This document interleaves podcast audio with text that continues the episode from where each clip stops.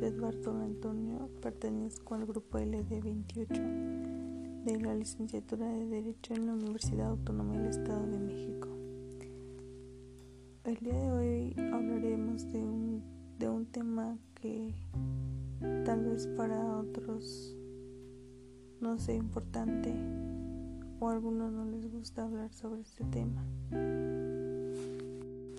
Es impresionante ver cómo la contra la mujer ha aumentado, cómo la violencia o cómo las mujeres se han manifestado para que pueda reducir esto.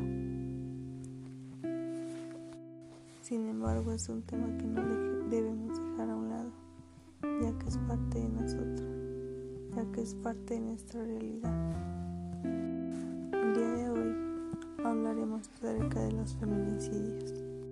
México es considerado como uno de los países en el que no bajan los feminicidios.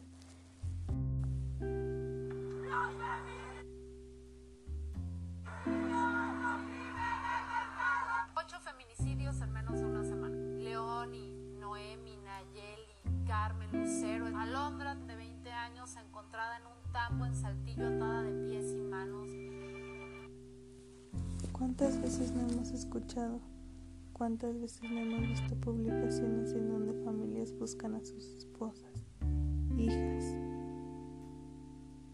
sobrinas? ¿Cuántas veces al día no vemos esto?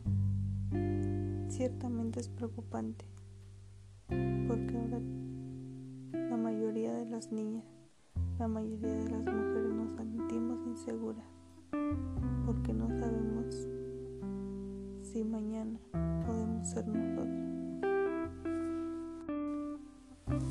Según cifras oficiales, en 2019 fue con más, fue el año donde tuvo más asesinatos en, en el Estado de México.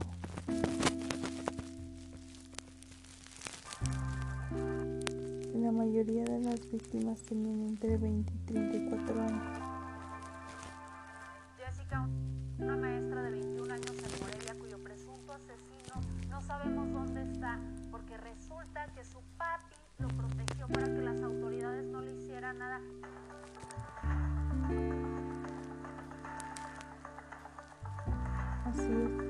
es, este es un caso en el cual tuvo mucha relevancia, mucha importancia y mucho auge.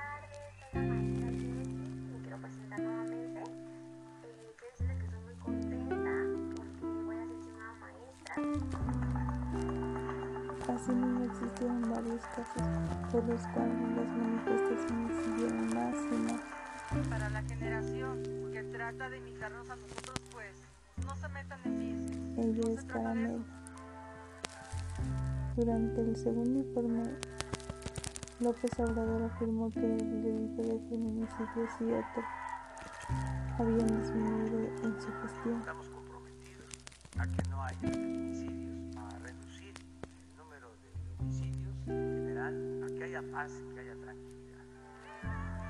2019 fue el año con más feminicidios desde que se empezaron a contabilizar en el 2015. En lo que de 2020 se han registrado 626 casos de feminicidio en el país.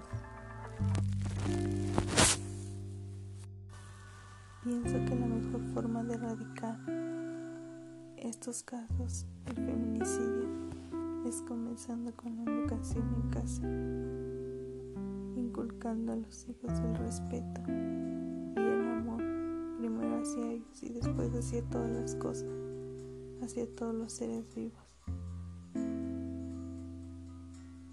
Claro que podemos, si todos, si todos apoyamos, si educamos a nuestros hijos desde que estamos pequeños esto se puede erradicar. Ánimo México.